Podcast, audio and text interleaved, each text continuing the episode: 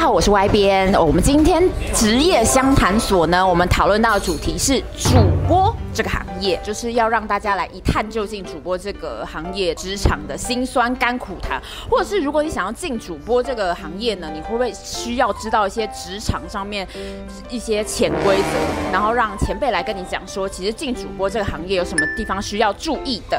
好，那我们就请到我们现在节目开录以来最重量级，其实我们节目也只有两集，最重量级的来宾雨洁。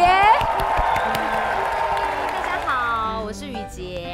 好，其实雨洁她呃是华视的主播，她已经有十年的新闻资历。然后她下班之余，她还有另一个身份是在做独立乐团的乐手。是。然后你有一段时间你还三个同时尬，就是主播，然后又研究所又。又越，我觉得那个真的是很疯狂的一段时时期。对，那今天有很多故事可以跟我们说。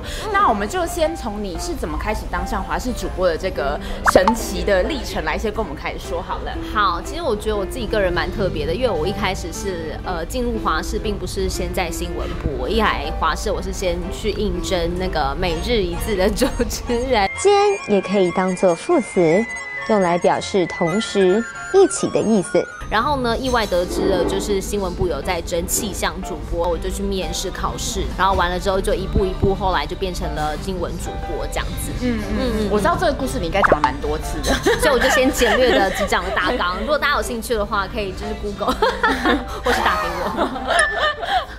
那所以你在当主播之前，因为你有去日本，对，就是当过那是什么气象主播，也是气象主播。嗯，那因为你现在当过日本，然后又当过台湾这两边的，你觉得日本的新闻台那边有没有一些什么规则，就是是需要注意的？好，因为其实我那时候去的工作的环境，它不是一个新闻台，因为在日本跟台湾不一样，因为日本他们有一些算是私人的气象电视呃公司这样子。哦哦哦哦对对，这在台湾好像我不确定到现在还有没有。就是是不是合法啊？因为台湾好像都是要 follow 那个中央中央气象局。当然现在有一些风险公司，对对对。然后那时候我去的那一个公司，它是专门在做气象的一间私人公司这样子。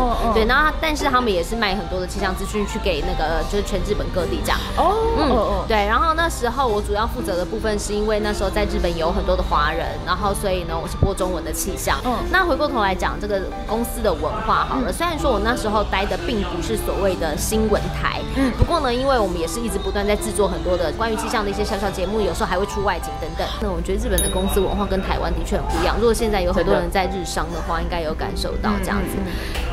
其实说实在，我那时候有被吓到，因为我那时候刚毕业，然后我一去的时候。我记得以前每天早上要做一件事情，是大家站起来这样子，然后 OK，然后要做一些类似像早操，然后精神喊话这样子，然后就有说什么，你每天呢、啊、就是要跟自己讲说，你不是不要问公司给你什么啊，你要为公司做什么这样子，就像是剧演的那样子。其实是，然后所以就觉得哇哦，好 amazing 哦。你觉得在台湾的新闻，尤其是主播圈，你们有一些比如说潜规则或者一些文化是要注意的？讲潜规则好像有一点太。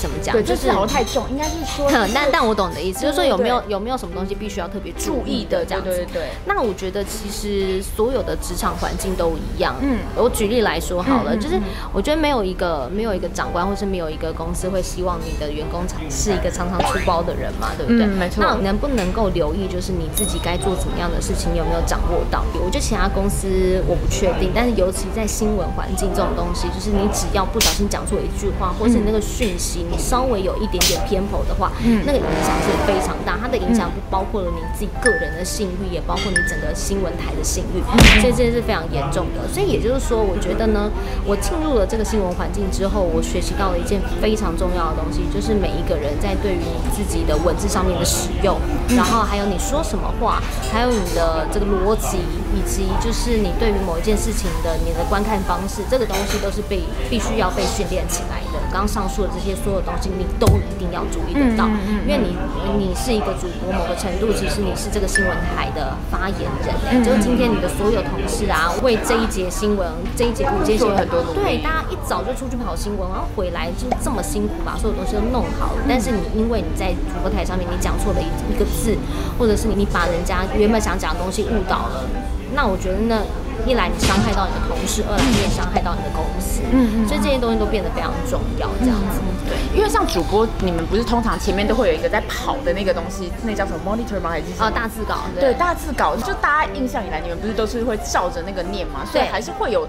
初稿的状况吗？有分两种状况。第一种状况就是说，它的内容是完全都没有错的，但你们回去可以练习一下，拿着一个报纸，你从头到尾念一次，嗯、你看看会不会念错。其实会，绝对会。我觉得超常念错，NG 一百次。对，其实会，就我们也会这样子。嗯、对啊，所以那你就变成是必须在事前你要先做很多的准备，你就要常常，你要真的很认真看那些稿子，这样子。那有什么东西比较卡的东西，或是有哪些字你不会念？有时候常常会有一些人的名字是特殊用字，你不会念等等。还有男主角里奥纳多皮卡丘。那这是第一种状况，第二种状况就是你真的有时候新闻播到一半，突然间会有一些，比如说临时加稿啊，有一些特殊的讯息。导播导播，现在有新的那个讯息进来，这样子？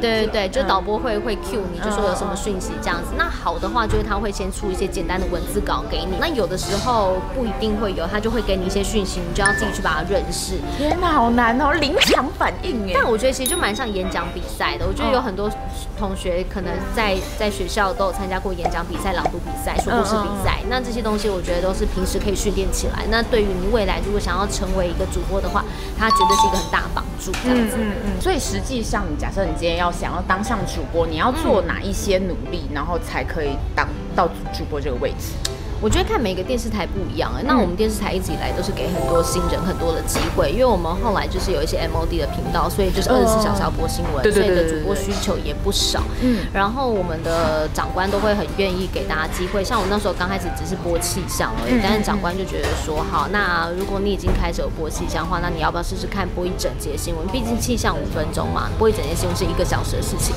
那同时间，因为我开始要做这个新闻主播，所以他也会建议我说，那你要不要就是去跑新闻这样子，就去当一下记者什么？就他们算是同同一个职场领域的东西这样子，因为你你播的东西永远都会是记者做出来的新闻嘛。那如果你今天身为一个记者，你常常出去外面跑新闻，你也了解制作的过程，那你在播新闻的过程当中一定会比较顺利，你也比较了解状况。对对对对对对。呃，我之前有听过说记者他们会整理出来有些稿头跟稿肉，然后你们要自己全部都看过，然后再顺过一遍，是不是？对啊对啊，因为有的时候，譬如说我自己也会，呃，因为我时间来不及，所以我的稿头有时候也许会写的比较简短，或者是比较凌乱。那你当然你也不可能自己全部就照着他们这样念，有可能会被你同事不小心的整到。对对对，所以如果你今天是一个主播的话，基本上我觉得你要很了解新闻的内容。那即便就是在大字稿出错，或者是那稿头呢写的比较凌乱，或者写的比较简简短的时候，你还有办法可以把整个事情讲得完整、很顺这样。对对对对对，嗯、了解。